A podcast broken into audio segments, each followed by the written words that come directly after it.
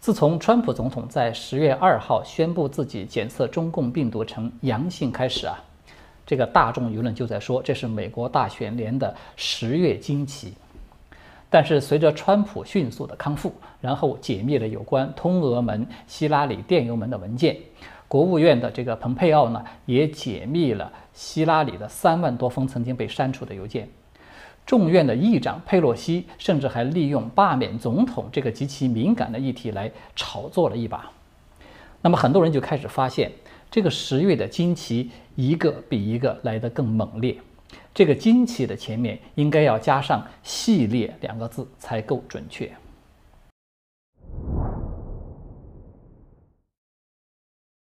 拜登的小儿子亨特·拜登的电子邮件被《纽约邮报》给曝光了。他再次牵扯出了拜登父子与乌克兰天然气公司布里斯马之间的腐败内幕。一台因进水而损坏的 MacBook Pro，就是苹果的笔记本电脑，在2019年的4月被送到了拜登家乡特拉华州的一家修理店去修理。这个店主呢，他修复了这个电脑，但是非常奇怪的是。送来这个电脑的顾客呢，他一直没有来取回他的电脑，也一直没有支付维修的费用。这个店主就多次试图联系这位顾客，但是都没有成功。那么在超过这个维修协议书所规定的期限之后呢，店主就根据这个协议获得了对电脑的处置权。于是他就进入了这个电脑的硬盘，发现了大量有关亨特·拜登的令他目瞪口呆的内容。这个店主他说啊，他无法确定这名顾客就是亨特·拜登本人，但是这个电脑上有博拜登基金会的一张贴纸。这个基金会呢，它是以亨特已故的哥哥的名字来命名的。他曾经是特拉华州的司法部长。鉴于这个电脑内容的敏感性啊，这位店主他先自己复制了硬盘中所有的内容。然后呢，他向联邦调查局 FBI 通报了这个电脑和硬盘的存在。随后呢，FBI 在去年的十二月拿走了电脑和硬盘。而这个店主这边呢，他也没有闲着，他把自己复制的这个硬盘交给了前纽约市长 Giuliani 的律师科斯特洛。那么，最终《纽约邮报》在昨天曝光了这个电脑硬盘里面其中的一部分邮件和一些照片。瞬间就酿成了又一个因为维修电脑而引发的超级风暴。这篇报道所曝光的重要信息显示啊，在二零一五年的四月十七号，乌克兰最大的天然气公司布里斯马排名第三的高管，他的名字叫做瓦迪姆·波扎尔斯基的，他在发给亨特·拜登的一封邮件中呢，透露了外界从未知晓的他跟拜登之间的一次密会。这封邮件是这样写的：“亲爱的亨特，感谢你邀请我到 DC，并且有机会见到您的父亲，共度了一段时光，这让我感到荣幸和愉快。”那么，另外一封较早的邮件呢，是在2014年的5月12号发出来的。当时啊，这个亨特刚刚加入到这个布里斯马公司的董事会不久。在这封主题为紧急问题的邮件中呢，这个波扎尔斯基迫切地希望亨特利用他的政治影响力来为公司提供帮助。与这些邮件同时曝光的，还有一段长达十二分钟的不雅视频，里面显示这个亨特吸毒的色情的录像。此外呢，还有大量的色情图片等等。前纽约市长朱利安里他在昨天下午在推特啊贴出了一个视频，说。他的手里至少握有超过一千张的照片，其中包含了极度不雅，甚至是涉嫌违法的内容。这些呢，他都会在接下来的五天之内曝光给美国的民众。而更加惊人的信息是，朱利安尼说，中共同样拥有这些材料，而且已经有很长的时间了。拜登过去啊，在面对亨特与乌克兰公司腐败丑闻的质疑的时候呢，他多次的公开为自己辩解，说从来没有和我的儿子谈论过他的海外业务的往来。他也多次否认他们父子有涉及到布里斯马的任何的利益冲突或者是不法的行为。在二零一八年的时候啊，拜登在外交关系委员会的一次谈话中呢，证实说自己曾经在二零一五年以扣留美国付给乌克兰十亿美元的贷款作为筹码相威胁，对乌克兰的总统和总理呢同时的施压，要求他们解雇总检察长，名字叫做维克托·肖金的，理由呢是这个肖金涉嫌腐败。但是肖金本人他完全否认这一点。在二零一六年的三月，他在法庭提供的证词说，真相啊是他当时正在领导一个对布里斯马控股公司的腐败案的调查，而拜登的儿子亨特是这个公司的董事会的成员。乌克兰政府呢直接告诉他说，拜登对他的调查很不高兴。这一次曝光的邮件呢，以确凿的证据显示。拜登在撒谎。事实上啊，我们看到现实中拜登的口风，他的确也在转变。拜登阵营对《纽约邮报》这个报道的第一个回应是，拜登根本没有见过这个亨特邮件提到的这个布里斯马公司的高管。但是在昨天傍晚的时候，拜登阵营发出的声明改口了，他们说不排除拜登与波扎尔斯基有过某种非正式的互动。那么很显然，拜登团队啊，他们是经过对舆论形势的一个精心评估之后，做出了这样的改变。《纽约邮报》的报道发表以后啊，左媒几乎是清一色的选择了沉默。非常有意思的是，彭博社是第一家对此进行报道的自由派的媒体，也就是左派的媒体了。但是呢，在拜登阵营发出声明否认相关邮件曝光的内容以后呢？彭博社马上就修改了自己的报道，转而去渲染拜登的这份声明。然而，在社交媒体上，完全是另外一番景象。这条新闻它急速地掀起了一场超级风暴，推特和脸书都不约而同地开始了规模空前的删帖和封号。不但大量转发《纽约邮报》的帖子被屏蔽掉。连《纽约邮报》编辑和白宫的那位人气美女发言人麦克纳尼的推特账号都被冻结了，相关的推文被删除，以至于美国总统川普和参议员霍利都发帖强烈的谴责推特和脸书这种前置言论自由的审查行为，并且呢催促要尽快的废除那个二三零法案，好让大众可以有权利起诉这些社媒巨头。参议院的国土安全和政府事务的委员会，他们在昨天公开的表示，他们已经对这些电子邮件开始进行调查了。在今年的六月，乌克兰的执法人员曾经有截获了一批总额为六百万美元的赃款，当地的检察官就指出来说，这些钞票的一部分是为了贿赂乌克兰的一名反腐败的调查员。让他撤销对天然气公司布里斯马创始人的贪污指控，那么亨特·拜登再次出现在了这个案子中。在今年的九月三十号的时候，当地的检察官指控布里斯马使用了高达九十万美元的现金贿赂了拜登父子。那么布里斯马的代表呢，在乌克兰佩彻斯克地区这个法庭上呢，对该数额呢提出了异议。但是他们承认贿赂拜登和这个亨特的事实，并且当庭提交了相关的证据。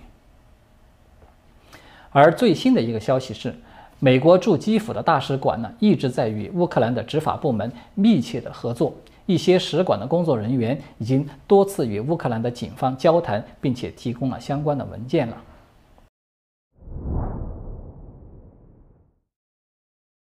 纽约邮报呢今天又发动了。第二波的攻击，《纽约邮报》的第二波爆料呢，显示拜登父子与中共关系密切的一个对象，居然就直接是一家中共军方和情报部门控制的企业——中国华信能源公司。那么这一次的爆料呢，它主要是涉及到两封邮件和一份律师代理函，全部都和这个华信集团是有关系的。第一封邮件呢，是亨特在。二零一七年的五月十三号收到的这个电邮的标题写着“期望”，它的内容呢是谈到了有六个人在一个业务的运作中的薪酬待遇问题，但是呢，它并没有详细的说明这究竟是一个什么样的业务。那么在这个业务中呢，亨特将担任主席或者是副主席的这个职务。到底是哪个职务呢？要取决于最后与这个华信集团的最后协议。那么亨特的薪酬后面呢写了一个数字八五零，但是他没有注明单位，所以呢我们难以判断这究竟是指八万五千呢，还是八百五十万呢？此外，这封邮件啊，他还简单的介绍了一个临时协议。这个协议规定啊。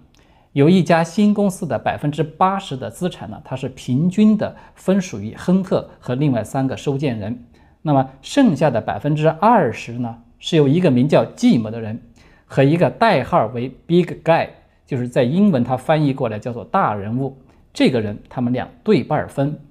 而这个大人物这个 Big Guy，他百分之十的股份呢是由亨特来代持。这个邮件还提到了一个姓藏的人，就是汉语拼音呢是 Z A N G。纽约邮报的这个报道呢，他就认为这个人应该是华信能源董事会的执行董事藏建军。那么在这封邮件里面啊，最重要的一个关键词，大家可能也已经注意到了，他无疑就是那个 Big Guy，就是这个大人物。那么这个神秘的大人物他究竟是谁呢？为什么他的股份可以让亨特来代持呢？第二封邮件呢，是亨特写给华信集团的董事长叶简明的。这封邮件他谈到了一个协议，根据这个协议呢，叶简明起初是答应他接受亨特一个为期三年的咨询服务，而且准备啊每年付给亨特一千万美元作为介绍费。但是呢，在迈阿密双方一次见面之后呢，叶简明改变了这份协议，他准备建立一家控股的公司。由亨特和叶简明分别各自拥有百分之五十的股份，股份，那么这样就可以让亨特获得更长久、更加有效益的好处了。呃，在这封邮件里呢，亨特留下了一句被网络高度频繁引用的金句，他是这么说的：“我和我的家庭对董事长的提议更感兴趣。”很显然，这里面啊，无论是那个每年一千万的介绍费，还是那个对半分的控股公司，它实际上呢都是叶简明对亨特的一种变相的贿赂。当然了，天下没有白吃的午餐，对吧？叶简明送上了这样的一份厚礼，他当然是要索取回报的。这个在第三份爆料中就出现了一个例子。第三份爆料呢是一份律师的代理函，那么这份文件显示啊，叶简明的高级助手，原香港高官叫做何志平的。他曾经受托向亨特支付了一百万的美元，作为咨询美国法律相关事务的费用。那么这里出现了这个何志平，他曾经一度大出风头，登上过各大媒体的头条。这是在二零一七年的十一月十八号，美国司法部呢在纽约逮捕了这个何志平。以违反海外反腐败法、洗钱、串谋犯罪等等罪名对其提起了起诉。这个何志平案呢，可以说是错综复杂。其中最引人注目的是，他涉嫌对乍得的总统、乌干达的总统以及前联合国大会的主席行贿。在二零一九年的三月呢，这个何志平被判处三年的有期徒刑，并且罚款四十万美元。在今年的六月，他刑满出狱以后呢，被驱逐回了香港。那么，这个何志平他在纽约当初刚刚出事儿的时候呢，他第一时间拨打了一个求救电话，接这个电话的人就是拜登的亲弟弟詹姆斯·拜登。后来叶简明落马被中纪委调查以后呢，这个詹姆斯·拜登立即撇清自己，公开的说，他相信这个何志平是拨错了电话，这个电话原本应该是打给他的侄子亨特的。非常有意思的是，刚才我们说的这个重要的细节，他是在二零一八年的十二月被美国的媒体报道出来的，而报道的媒体就是《纽约时报》。而《纽约时报》呢，我们看到，至今他对亨特电脑门的这件丑闻是保持沉默的。推特和脸书呢，冻结了大批链接这个邮报爆料的账号，连白宫发言人和川普竞选团队的官方账号都不放过。就是我们看到，推特和脸书，它已经明显的越过了自由和专制的那根界限，它以一种图穷匕现式的疯狂在干涉美国的大选，并且严重的损害着美国的建国基石，就是言论自由。福克斯的这个名主持塔克·卡尔森也在这个节目中公开的痛斥说：“这个是美国建国两百四十五年以来从来没有经历过的新闻审查，这个与中共政府没有任何的区别。没有人会想到这样的事情会发生在美国，这个是美国的黑暗时刻。”参议院的这个司法委员会马上就决定要在下个星期五，这个召开听证会，传唤推特的 CEO 杰克多西。让他来作证。那么，联邦通讯委员会就是缩写叫做 FCC 的，他的主席也在昨天下午宣布，将要积极的推进对二三零条款采取行动。那么，另外一个正在发酵的冲击呢，是针对着美国的 FBI 的。这个电脑修理店的店主他说，亨特的这个电脑和硬盘啊，早在去年的十二月就已经被 FBI 拿走了，但是呢。从美国的众议院在二零一九年十二月十八号这一天，就所谓的那个乌克兰电话门的事件表决通过了两项针对川普总统的弹劾条款，一直到参议院在二月五号针对的这两项条款进行投票，最后判定川普无罪的时候为止，在这长达接近两个月的时间之内。FBI 手握着如此重要的能够替川普澄清，同时又可以证明拜登涉嫌贪腐的证据，居然一直保持着沉默。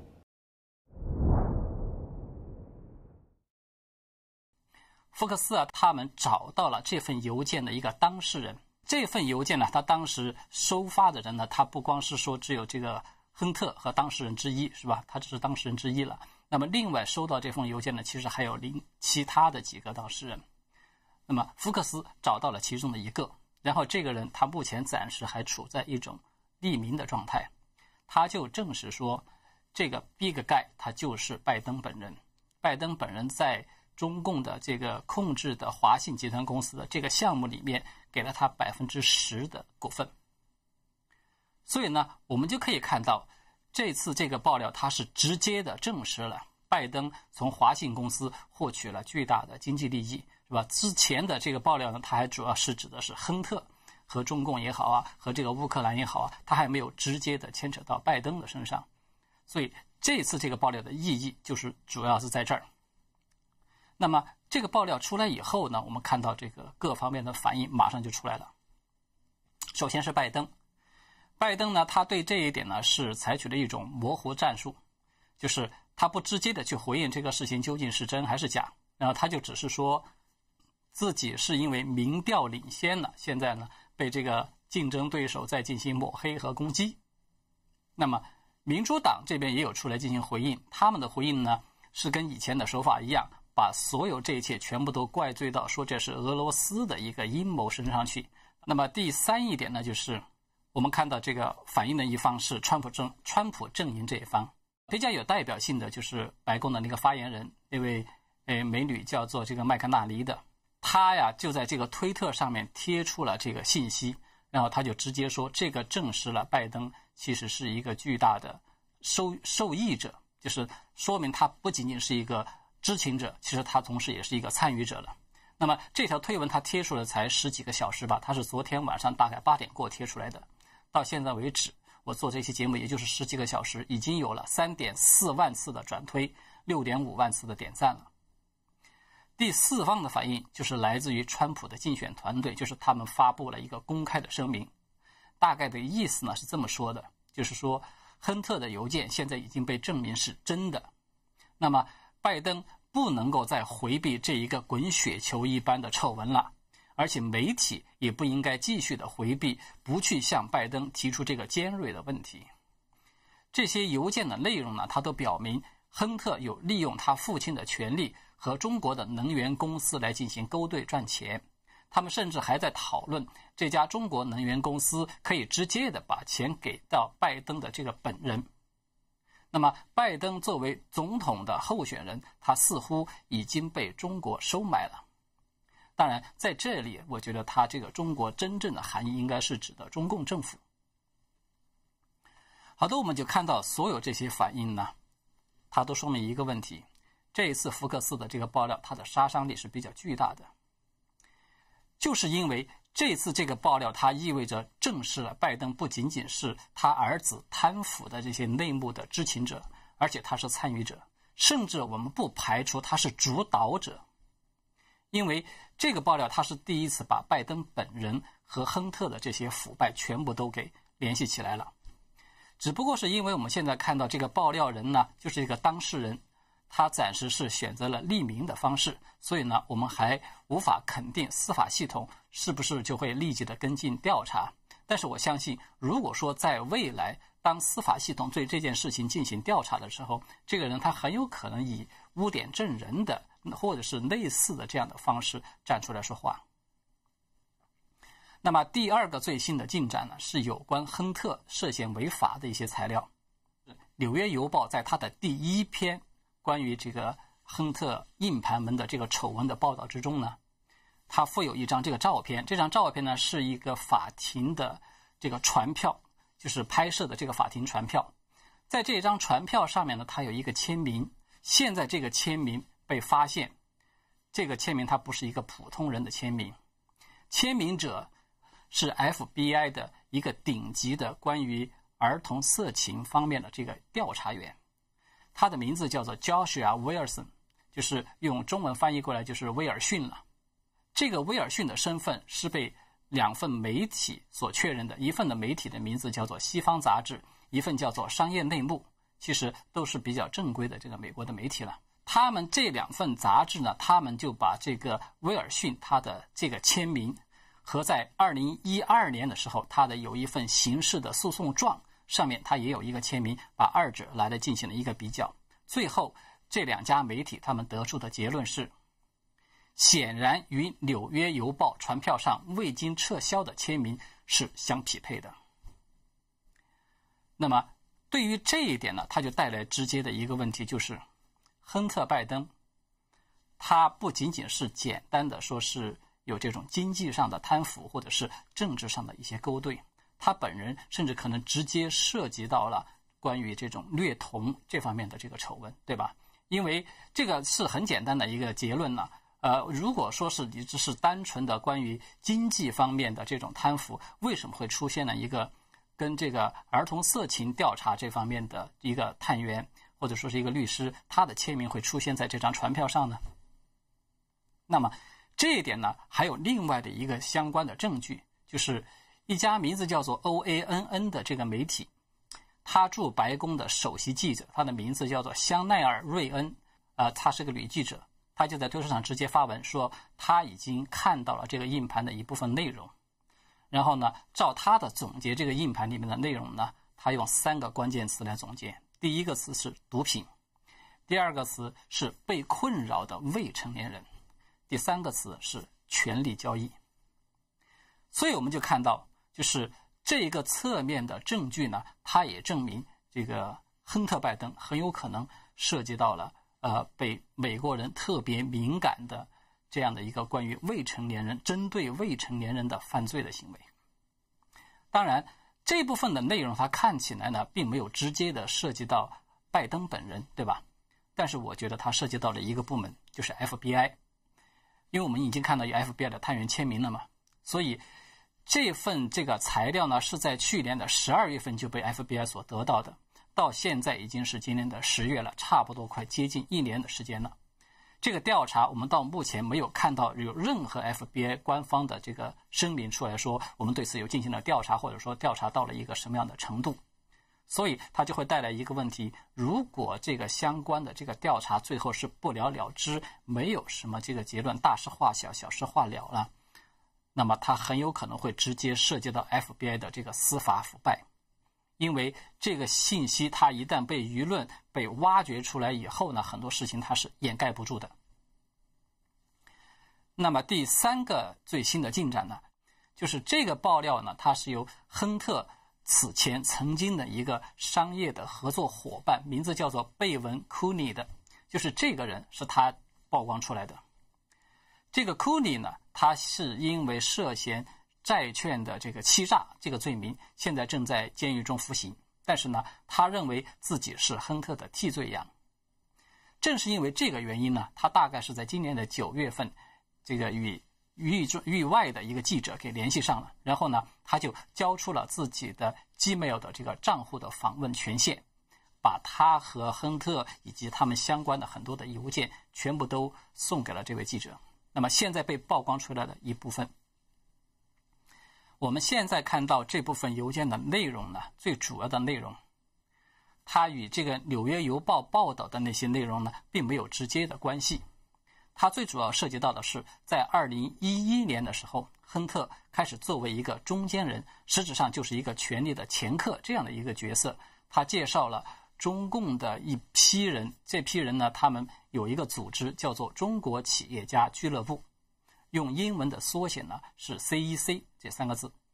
也就是这个 CEC 呢，他们到美国来进行访问。然后通过了亨特这个中介人，最后和拜登进行了一次秘密的会面。这个就这一次的这个爆料呢，它直接带来的两个问题。第一个问题是在这封邮件里面呢，他清楚的写着这么一句话，大概的意思是说，这次会面呢是体现出了中国的软实力非常有效的一种方式。所以他直接带来的问题就是，亨特拜登。他有可能已经涉嫌违反了美国的那个外国人代理法。那么第二个问题，这一次被爆出来的拜登和中共的这个系统这些人员的一个会面，他不是通过政府系统来安排的，他是通过亨特，是拜登的儿子，有着一种裙带关系在里面的一个民间人士来安排了一次秘密的会面。那么这样的一个会面，它有什么？一样的内幕在里面呢。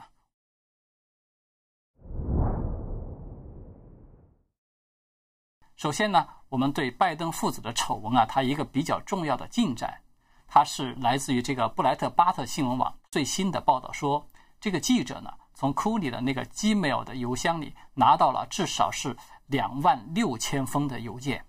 他们获知了大量的内幕消息，其中呢，主要包括三个部分，第一。关于亨特入股中共的那个渤海华美公司，就是那个非常有名的十五亿美元的有趣的故事。第二是有关于亨特与前莫斯科市长的妻子之间，他们存在着要比那个参议院公布的他们收到了三百二十万美元的支票的那个故事是更为深入和长远的关系。第三，亨特在哈萨克斯坦和中东的。财富路线图，所有这些呢，它都是 Gmail 的邮件。那么我们都知道，Gmail 的邮件它都是带有这个时间印记的。很多事情呢，它都是在川普2016年当选总统之前发生的。所以呢，这个是无论如何都难以用俄罗斯的阴谋来愚弄大众的。好的，我们说到这个哈萨克斯坦呢，在上个周末的时候，英国的一家老牌报纸叫做《每日邮报》的。他也有首次发表了一篇独家新闻，曝光了亨特与哈萨克斯坦的权贵，他的名字叫做拉基舍夫，就是他们之间有一个密切的利益往来。那么这个拉基舍夫呢，他是哈萨克斯坦前总理的女婿，在他们的这个利益的网络之中呢，还出现了曾经有参选美国总统的前美国国务卿克里的女儿的名字。所以呢，我们就看到这个部分爆爆料啊，它实质上呢就是一个美国版本的太子党和哈萨克斯坦的太子党之间的一个利益勾兑的故事。那么，《每日邮报》的爆料呢，它是来自于哈萨克斯坦的反腐运动人士所提供的一批电子邮件了。这个是与《纽约邮报》、福克斯电视台和布莱特巴特新闻网都完全不同的一个独立的信息渠道。呃，那么第二个重要的新进展呢，它是来自于遥远的乌克兰了。乌克兰的议员名字叫做德尔卡奇的，他在自己的脸书上转贴了此前《纽约邮报》的那个报道，然后呢，他就发文针对着拜登父子涉及到那个布里斯马天然气公司的贪腐事件，他指出还有第二台笔记本电脑的存在。那么。这一部电脑呢，它是属于布里斯马公司的创办人，名字叫做兹诺切夫斯基的他的两名下属。这个德尔卡奇啊就说，他说，目前乌克兰的执法部门已经掌握了这个第二台电脑，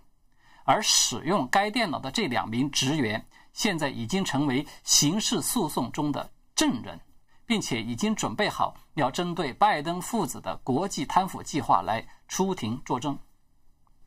就在昨天，福克斯采访了共和党的参议员罗纳德·约翰逊。当这个主持人玛利亚追问，就是为什么这个 FBI 调查儿童色情案件的探员的签名会出现在扣押亨特电脑的那张传票上的时候，这个约翰逊参议员他回答说：“我认为你已经把关键点都串联在一起了。这个不是普通的案件调查，因为现有的信息显示，拜登对美国国家安全的威胁。”比当年对川普所谓的那个通俄门的虚假指控要严重了好几倍。这个不仅仅涉及到拜登与中共政府的庞大关联，还涉及到他们与中共军队的关联。要是拜登当上了总统，所有这些关系都会被中共用来进行勒索。呃，这个约翰逊参议员呢，他还同时表示说，亨特的电脑呢，它几乎就是一个宝库。里面有大量的电子邮件、视频和照片。不仅亨特本人可能涉及到犯罪活动，拜登家族的其他成员以及他们的这个业务伙伴也都可能涉及到犯罪活动。而且其中的一些电子邮件是表明拜登对此事是完全知情的。那么在这次采访的最后呢，这个主持人追问，是不是还有一个电脑是来自于亨特的心理医生？这个约翰逊呢，他没有直接的否认，他只是说，我们必须让 FBI 回答，执法部门究竟获得了多少台的相关电脑，以及他们获得这些证据以后都做了些什么。好的，这个话题聊到这里呢，我们简单的做一个阶段性的小结，就是目前这个拜登的丑闻呢，它可能已经涉及到了至少是三个关键的电脑，对吧？他们分别来自。特拉华州的电脑修理店的那个店主艾萨克，还有就是乌克兰的这个布里斯马公司两位正在充当法庭证人的职员。那么第三个来源就是很有可能来自亨特·拜登的心理医生。此外呢，我们看到还有这个布莱特巴特新闻网他们独自挖掘到的那两万六千封的邮件这部分资源。所以我们看到这个至少是。四个完全不同的信息的来源。拜登父子迄今为止，他们对任何一封电子邮件都没有去做出公开的澄清，就是它是否是虚假的，或者说是伪造的等等。他们基本上是不予回应的这样一个态度。而左派的回应呢，以众议院民主党籍的那个情报委员会的主席亚当·西夫作为最典型的代表。他就公开的声称说，这个是俄罗斯针对拜登的一个阴谋。美国现任的国家情报总监叫做约翰·拉特克里夫的，他在接受福克斯早间新闻专访的时候就明确的表示，亨特·拜登的笔记本电脑呢，它不是俄罗斯虚假宣传活动的一部分。现在我们看到，距离美国的大选还有十五天的时间，那么无论是握有硬盘的 Giuliani。还是拥有那个独家资源的布莱特巴特的新闻网，他们都明确的表示，会在大选前十天左右的时候抛出最重磅的拜登的这个黑幕。而且，这个川普的团队也明确的表示说，如果说下一场的辩论这个主持人回避向拜登提出这个问题，那么川普总统会自己来当众质问拜登。拜登父子丑闻这场空前的危机呢，开始进入到了一个全新的阶段。它的标志性的事件呢有两个，一个呢是亨特他涉嫌对未成年人犯罪的证据呢被曝光了，而且呢这个证据已经被移交给了司法系统。另外一个呢就是大家此前都非常关注的那个 FBI，他们终于有了一点动静，尽管这点动静呢是以被动的方式被披露出来的。但是呢，它还是有比较重要的意义的。除此之外呢，还有一条比较重要的新闻，这个就是美国的司法部对谷歌开始提起反垄断的起诉。前纽约市的市长 Giuliani 在十月二十号的晚间接受一家媒体叫做 Newsmax 的就是这家媒体他的专访时呢，他就披露说，有一条亨特发给他的父亲，也就是拜登的信息显示呢，他涉嫌有侵犯未成年人的情节。那么这条短信的图片呢，已经被 Giuliani 给曝光了，它的内容呢非常的不堪，大概的意思呢是说，亨特的大嫂呢对他的心理治疗师说，亨特的性行为不当，因为他的对象是一个不知名的十四岁的女孩。同时呢，这个亨特他还抱怨他的嫂子不肯来见他，就是因为他会赤身裸体的一边吸食毒品，一边和未成年的女孩进行裸聊，这个对孩子的影响是非常不好的。那么这个亨特他为什么要抱怨他的嫂子不来看他呢？是因为在很长的时间之内呢，亨特都和他的嫂子存在着不正常的关系，这一点呢，其实可以说已经是举世皆知的公开的秘密了。那么这个 juliani 呢，他还进一步的表示说，在亨特的硬盘中有海量的未成年女孩的照片，而且呢还有其他一些难以公开的细节。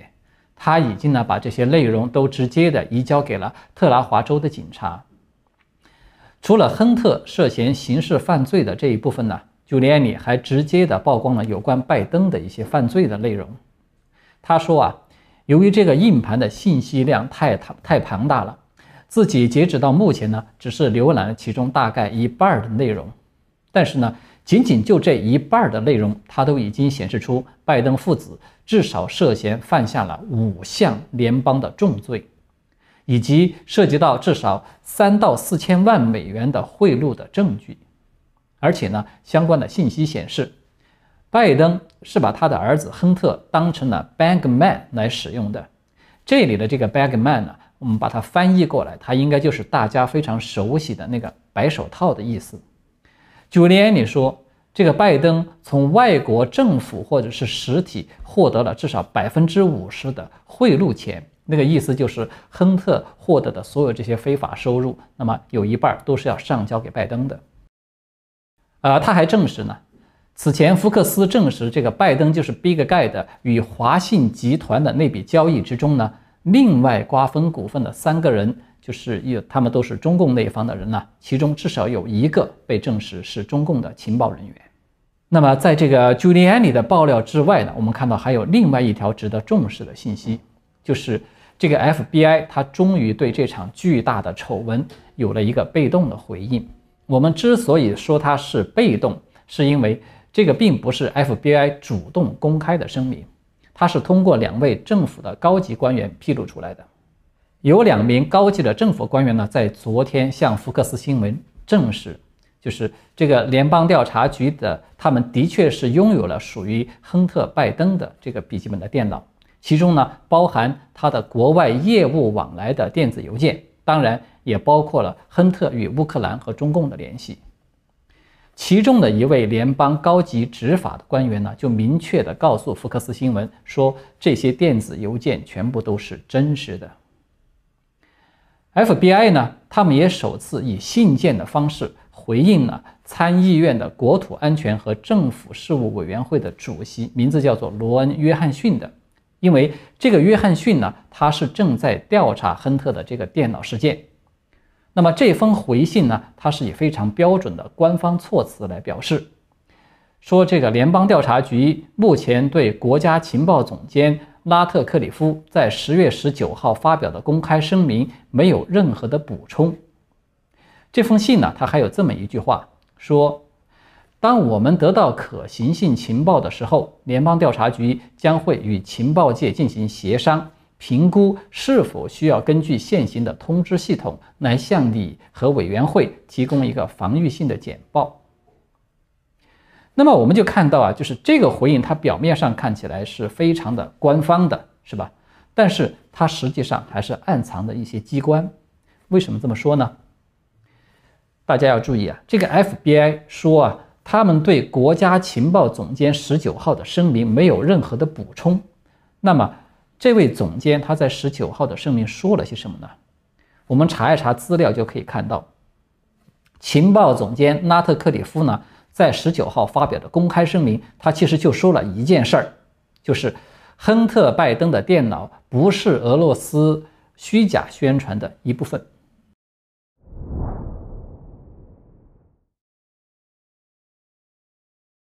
特拉华的警方呢，在今天早上大概九点钟左右的时候，就火速的发表了一份声明，说他们已经把所有有关亨特·拜登涉嫌犯罪的这些调查资料呢，全部都移交给了 FBI。就在今天啊，《华尔街日报》发表了一篇堪称是重磅的社论。这篇文章就指出，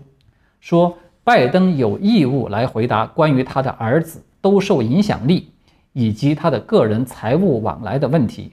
尤其是与中国相关的部分。而且呢，拜登不但不该躲闪，而且媒体也应该继续追查这件事情。那么这篇社论呢，他也提到了福克斯那篇。关于 Big Guy 就是拜登的报道，他也提到了情报总监打脸民主党关于亨特的电脑是俄罗斯阴谋的这个声明。那么在最后啊，这篇文章还发出了一个犀利的质问，说拜登父子迄今并没有否认这个电子邮件的真实性。那么尽管目前暂时没有在司法的层面证实他们犯法，但是。是否违法呢？这个并不是衡量一个政治人物的最低标准，因为早在二零一七年的时候，拜登就已经表态要竞选总统。而如果说拜登或者是亨特成为中共政府企业的合伙人，那么拜登在当选总统以后，他将会如何处理中国的议题呢？所以，从拜登自己的政治利益出发，他必须清楚地交代他在中国的业务往来。而且呢，非常有意思的是，我们看到《纽约时报》也在今天刊发了一篇关于川普总统过去经商的时期啊，他曾经有试图在中国开展业务的报道。那么这个现象，它就显示出来，左派啊，在拜登丑闻不断发酵的压力之下，他们已经开始出现松动了。美国司法部呢，联手十一个州，对谷歌公司提起了反垄断的诉讼。指控该公司非法地利用其市场力量压制了竞争对手，在互联网搜索和搜索广告的领域呢，维持一个非法的垄断地位。而谷歌对此的回应呢，基本上就是一句话，大概的意思是说，这场反垄断诉讼的存在呢，有一个严重的缺陷，因为人们使用谷歌是因为他们选择这样做，而不是因为他们被迫这样做。或者是因为他们找不到其他的替代选项。美国的参议员 Holly 呢，他对这一点其实并不避讳，他就公开的发表声明说，今天的诉讼呢是一代人中最为重要的反垄断的案件，因为谷歌和其他大科技垄断同伴呢控制了普通美国人的生活，从我们阅读的新闻到最个人化的信息安全都包括在内的。他同时还表示说，这个诉讼呢，它只是第一步，他将要继续的寻求获得立法解决的方案，彻底的终结大科技巨头的霸权。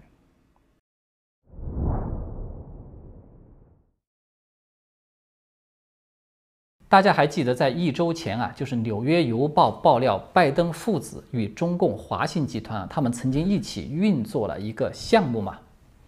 亨特和另外的三个人在其中平分了百分之八十的股份，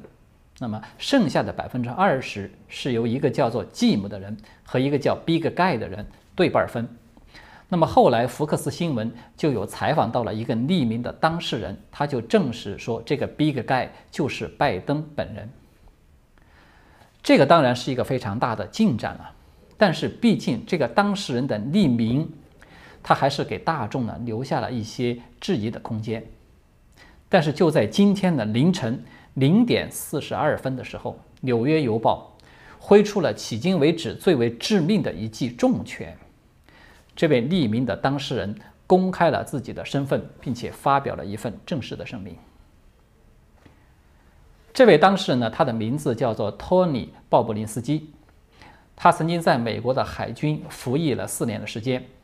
他是那封关键邮件的收件人，他也证实，他们当时运作的那个项目呢，是一家名字叫做 Signal Hawk Holdings，就是翻译过来应该叫做华鹰控股的这么一个公司，而鲍布林斯基呢，就是这家公司的 CEO。他在发布的声明中啊，证实了以下几个极其重要的事实：第一。亨特就经常称呼他的父亲为 Big Guy，也就是大人物，或者是称呼他为 My Chairman，就是董事长的意思。第二，亨特呢常常针对他们所讨论的潜在的交易去请教拜登，要做还是说不做，或者是听从拜登的建议。那么拜登也声称他从来没有与他的儿子亨特讨论过他的事业。但是鲍布林斯基呢，在这里就以自己亲眼目睹的经历告诉大众，那个不是真的，那个不只是亨特的事业，因为他们总是说要将拜登家族的名字以及遗产呢放在首位。第三，拜登在这个项目中呢占有百分之十的股份，而另外占有百分之十股份的那个 Jim，他就是拜登的亲弟弟 James。也就是詹姆斯·拜登。第四，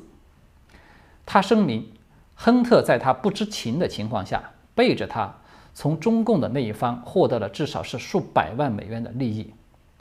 他是在看到参议院关于拜登父子的那份调查报告以后，才意识到问题的严重性。第五，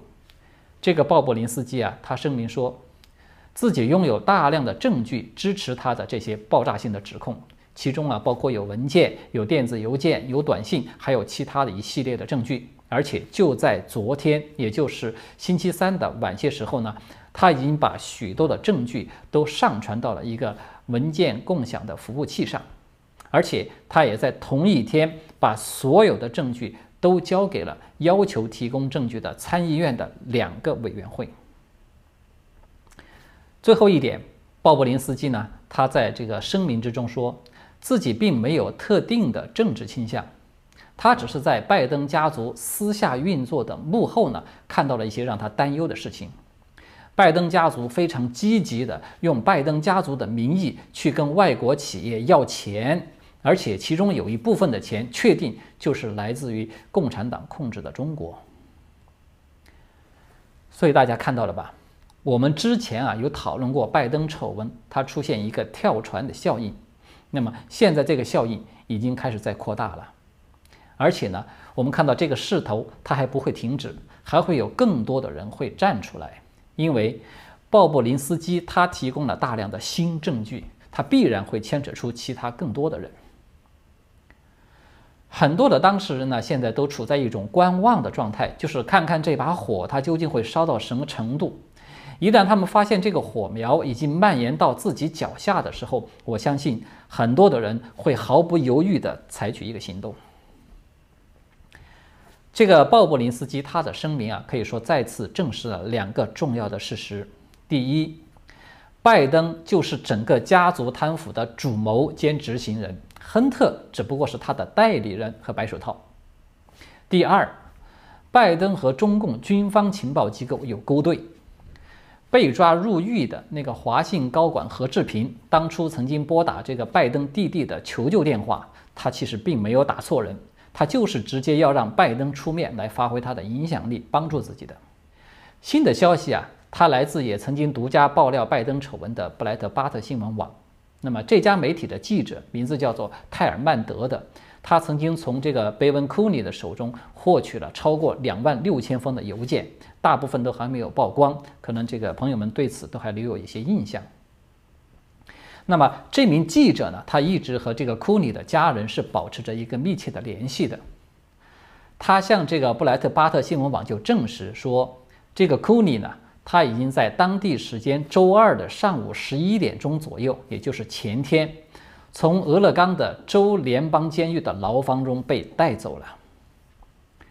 那么，这个库尼的家人呢？他就向这个泰尔曼德，也就是这个记者表示说，鉴于库尼的爆料呢，他已经使得他的处境发生了一个巨大的变化，所以呢，他们的家人呢都很高兴看到这个库尼被实施了保护性的拘留。只不过目前他们不清楚这个库里被转移到了什么样的地方，以及他目前是处在谁的监护之下。福克斯新闻独家获得的一封邮件。那么，这封邮件呢？它直接涉及到拜登家族和中共华信集团合作的那家公司的一个计划。这封邮件的主题是这么写的：第一阶段国内联系人，然后一根斜线项目。这封邮件的发送日期是二零一七年的五月十五日。那么邮件呢是由拜登的弟弟吉姆·拜登发给这个亨特·拜登以及这个托尼·鲍布林斯基等等他们四个人的。它的主要内容呢是分享了一份第一阶段目标项目的国内主要联系人的名单。那么在这份名单上啊，我们看到有拜登的竞选搭档卡马拉·哈里斯，由参议院的少数党领袖查克·舒默。由纽约州的州长安德鲁·库莫，由纽约市的市长白思豪，由民主党的参议员艾米·呃克罗布查尔，还有加州的州长纽森，还有民主党的参议员戴安·费恩斯坦，还有民主党的另外一个参议员叫做科尔斯滕·吉利布兰德的，还加上一个前弗吉尼亚州的州长特里·麦考利夫等等。这个名单啊，其实还有更多的人没有曝光出来。那么，福克斯呢就明确的表示说，这封邮件与亨特的那个笔记本电脑或者是硬盘是没有任何关系的。那么很显然，这个是又一个独立的信息的来源。我觉得它来自这个鲍布林斯基本人的可能性非常高。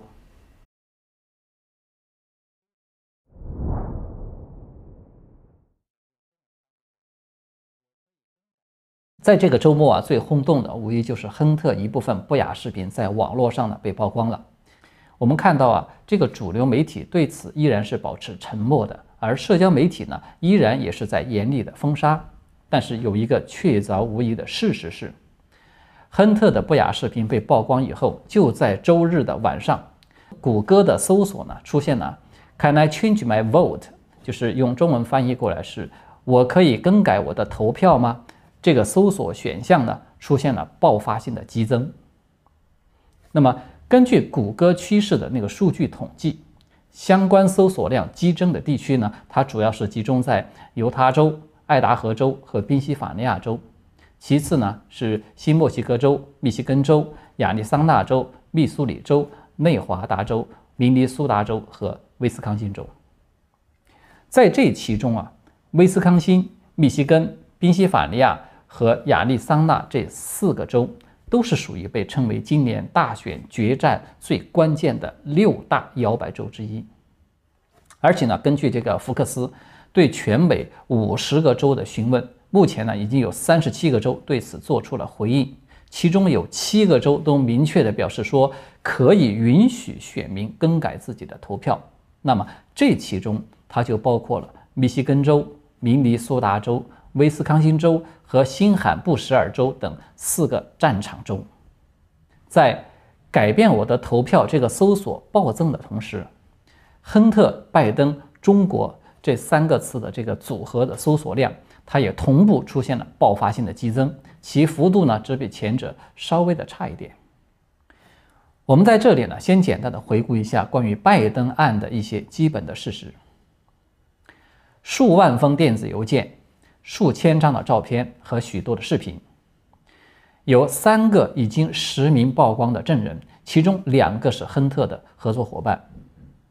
参议院有出台一份长达八十七页的调查报告。FBI 的这个文件编号和法庭传票的签名都显示出，亨特至少在涉嫌儿童色情与跨国洗钱这两方面已经被立案调查。司法部、国家情报总监和 FBI 呢，都直接的否认了所谓这个俄罗斯阴谋的说法，也就是间接的承认了硬盘的真实性。那么我们就看到啊，刚才所述的所有这些，它都是公开的、确凿的事实。但是所谓的主流媒体与社交媒体，居然就可以在光天化日之下明目张胆的进行封杀。而且这一幕呢，它居然就发生在号称新闻最自由的美国。而与此相对应的是呢，最终被证明是子虚乌有的那个川普的通俄门，被这些媒体呢一直不间断地进行了捕风捉影的报道，持续了足足三年多的时间。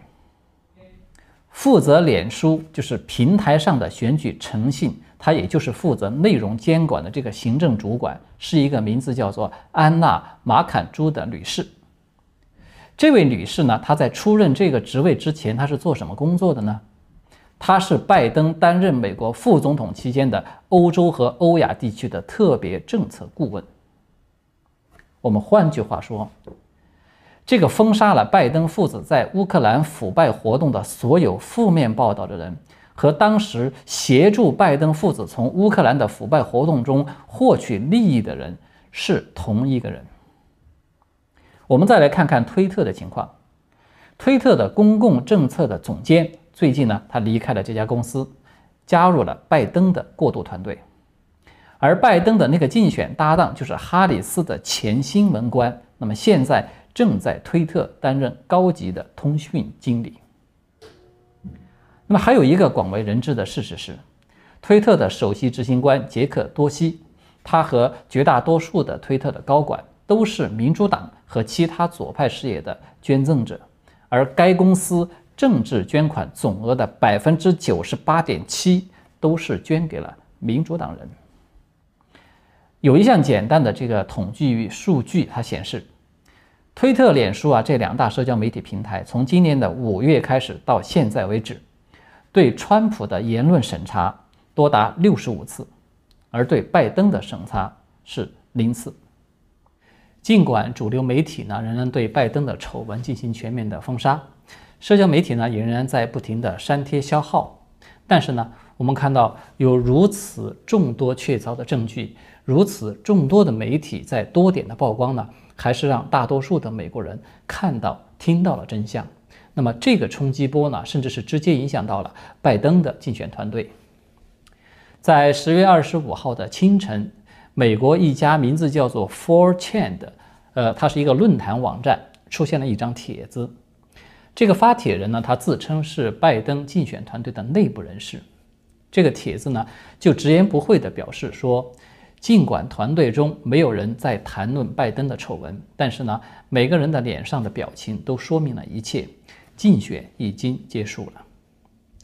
帖子呢，他是这样写道：“我为参与乔的竞选而感到羞耻，而我并不是唯一有这种感受的人。在最近的几天，有几位竞选团队的员工和志愿者都退出了。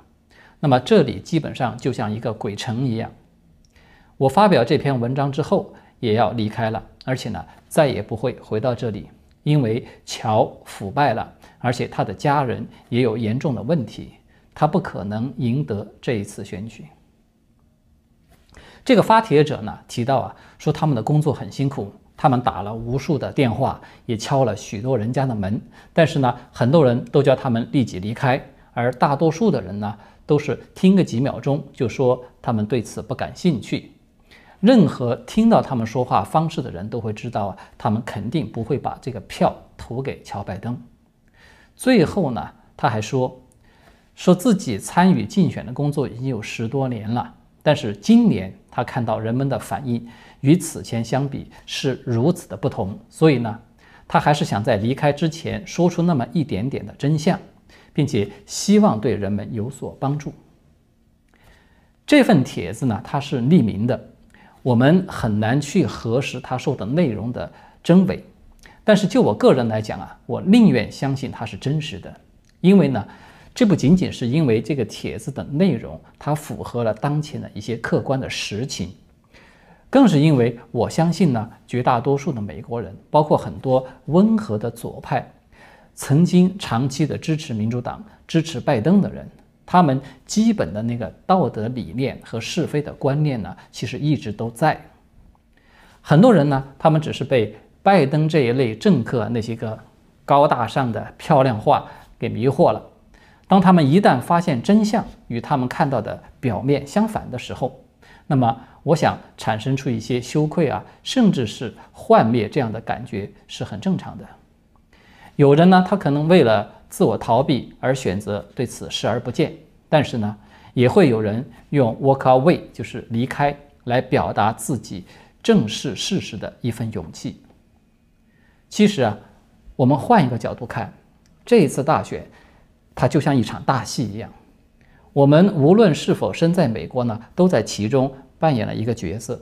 因为我们在面对是与非、善与恶的时候。无论心里动了一个什么样的念头，我们实际上都已经是投下了自己的一票。人世间啊就是这样，很多事情呢，有时候看上去会觉得很复杂，但是实际上它可能就是这么的简单。好的，谢谢各位的观看，我们今天就暂时聊到这里，我们下次再见。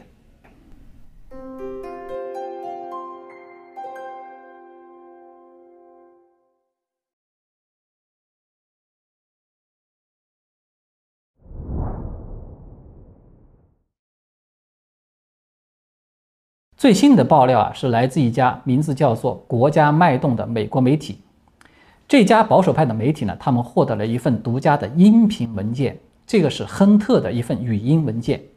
它主要的内容呢，大致如下：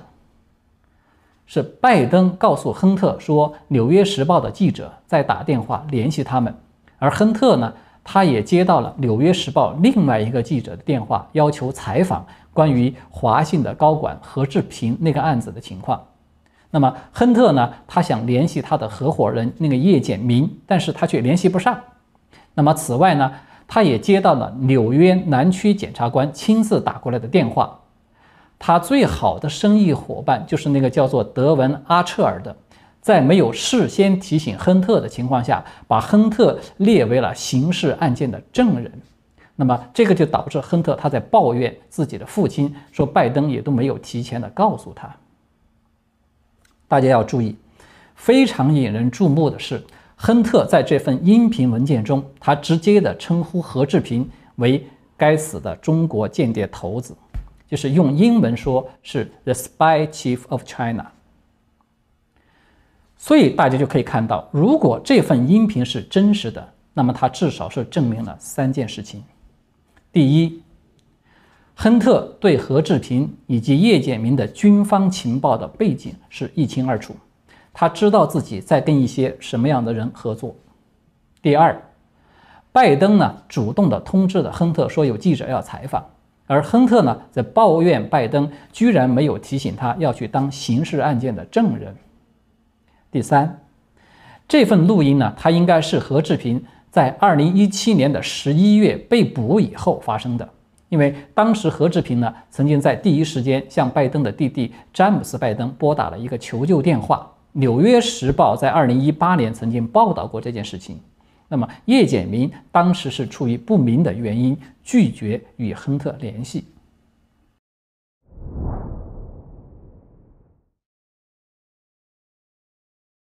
我们看到啊，不只是一个地方。接连不断的开始出现独家的爆料了，从亨特那些不堪入目的视频，到拜登家庭成员之间触目惊心的短信，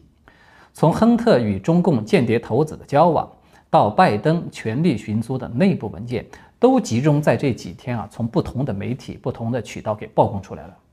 这一波爆料啊，影响力最大的，无疑就要算亨特的那个不雅视频的曝光。有一大批的美国人呢，决定更改自己的投票，以至于谷歌那个更改投票的搜索量暴增，连川普本人都发推文鼓励大家说，大多数的州都是允许更改投票的。亨特侵犯未成年人的这种犯罪行为，他正在激起美国人的众怒。可能啊，有些朋友会比较难以接受这个消息的可信度，但是实际上，亨特的这个罪行的可信度它是比较高的。就我至少就看到了比较可信的三个独立的来源，都证实了这件事情。其中一个来源呢是美国的保守派的网站，名字叫做 Gateway Pundit，就是这家媒体他们独家曝光了来自亨特电脑的五条短信。这些信息呢，它明确地显示出拜登夫妇，包括拜登的弟弟，对亨特侵犯未成年人的罪行是早就知道的。而且呢，其中一个受害人的母亲还直接的警告拜登本人说，如果亨特再想和他的女儿见面，他就会报警。那么，另外的两个来源呢，它是分别来自 OANN 这家媒体的驻白宫记者香奈儿·瑞恩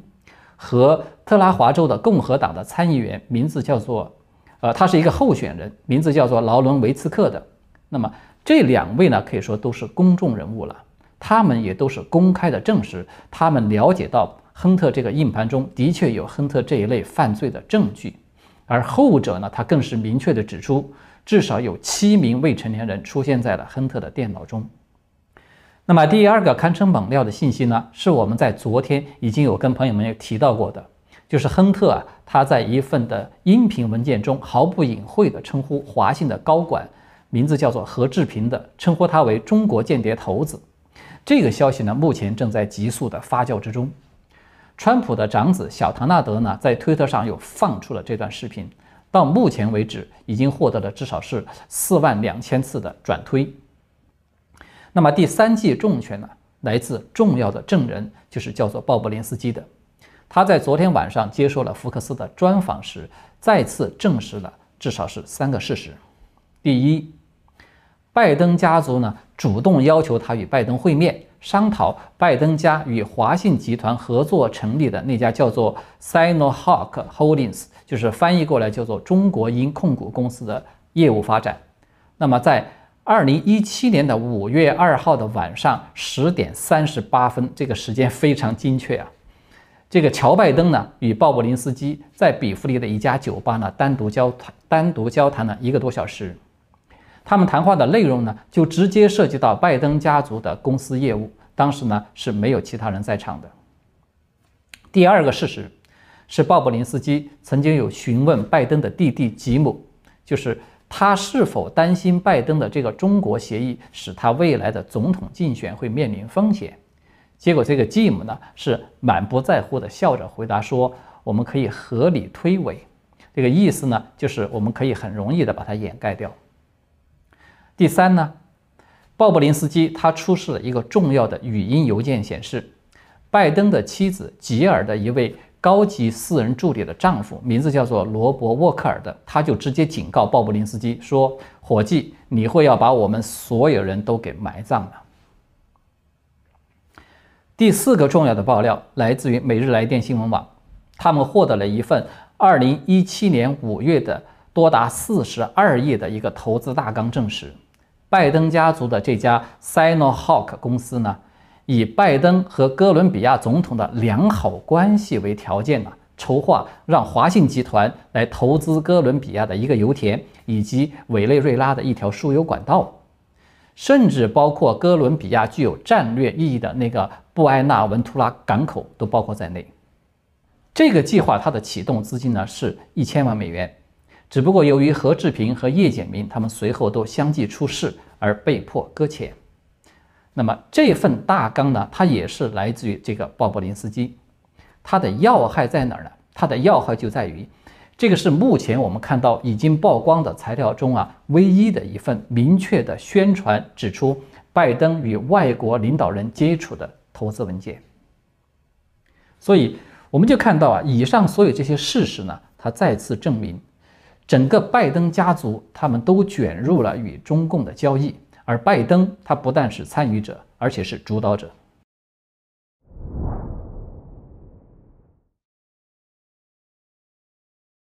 首先呢，要跟大家分享的一个好消息是，在经历了媒体的封杀、司法沉默的一段比较黑暗的时期之后呢，拜登这个案子在昨天啊开始出现了一个转机，就是司法部呢证实他们正在对亨特进行调查。这个消息呢，是昨天由辛克莱广播集团率先给报道出来的。美国司法部的官员呢，向这家媒体确认说，联邦调查局呢，早在2019年就开始对亨特·拜登以及他的同伙展开了刑事调查，而重点呢是涉嫌洗钱的一些指控，并且这个调查目前仍然在进行之中。辛克莱广播集团的调查记者名字叫做詹姆斯·罗森的。他也和这个核心的证人进行了交谈。他说啊，这个就表明乔拜登对他的儿子亨特的海外交易了解的，其实比他所承认的要多了很多。而另外的一个几乎是同步披露的消息呢，它是来自于那个托尼·鲍布林斯基，就是那个重要的证人了。他证实自己在十月二十三号的这一天呢，有接受了 FBI 的六个特工多达五个多小时的询问。那么目前呢，他已经是被列为重要的证人。他提供的手机呢，也已经都经过验证了。那么他同时也证实说，目前的这个调查呢是针对着亨特及其同事。那么这个可以说是拜登案爆发以来啊，司法部门首次的向媒体证实了他们的确在调查亨特的这个刑事犯罪的问题。这个消息一出来呢，马上就在社交媒体被大量的传播。川普竞选团队的传播总监名字叫做 Tim 莫特的。他马上就公开的敦促这个新闻界要向乔拜登去提出七个涉及到腐败丑闻的重要问题。第一个问题，您是否知道自去年以来，亨特及其同事一直受到 FBI 的调查？第二个问题，您见过托尼·鲍布林斯基吗？第三，你曾经见过儿子的任何的业务伙伴吗？第四，这些电子邮件中的任何一封都不真实吗？第五，为什么罗伯·沃克尔说鲍布林斯基可以毁灭我们所有人？第六，乔拜登，你是否否认你在为这家外国企业做商业决策？第七，事实上，乔拜登，你是否是受益人？在与中国能源公司的交易中获得了百分之十的股份。对这一系列的问题啊，拜登他的确是没法去回应的。所以呢，他对所有这些问题仍然是保持一个沉默。唯一比较反常的一个现象是，眼看着亨特的这把火呢是越烧越大了。那么拜登除了简单的重复自己对亨特的生意不知情之外呢，他并没有要和亨特进行这种。加速切割的一个意思。拜登啊，他在二十八号参加知名的脱口秀主持人，就是叫做奥普拉的他的一个节目中，他就不停的夸赞亨特这个儿子呢，是他认识的人中最聪明的人。从目前曝光的所有的消息来看啊，拜登他一直都是他们家族这个非法攫取利益的主谋，亨特只是他的白手套，只是他利用了一个工具而已。拜登案的另外一个进展呢，是来自于班农的那个战情室，他们的官方推特啊，在昨天有公布了一份华信的总裁叶简明写给亨特的电子邮件。那么这封邮件呢，他就表达了对亨特推荐鲍布林斯基这个人才的感谢，同时呢，他也明确的提到说，我们在阿曼和罗马尼亚的合作是卓有成效的。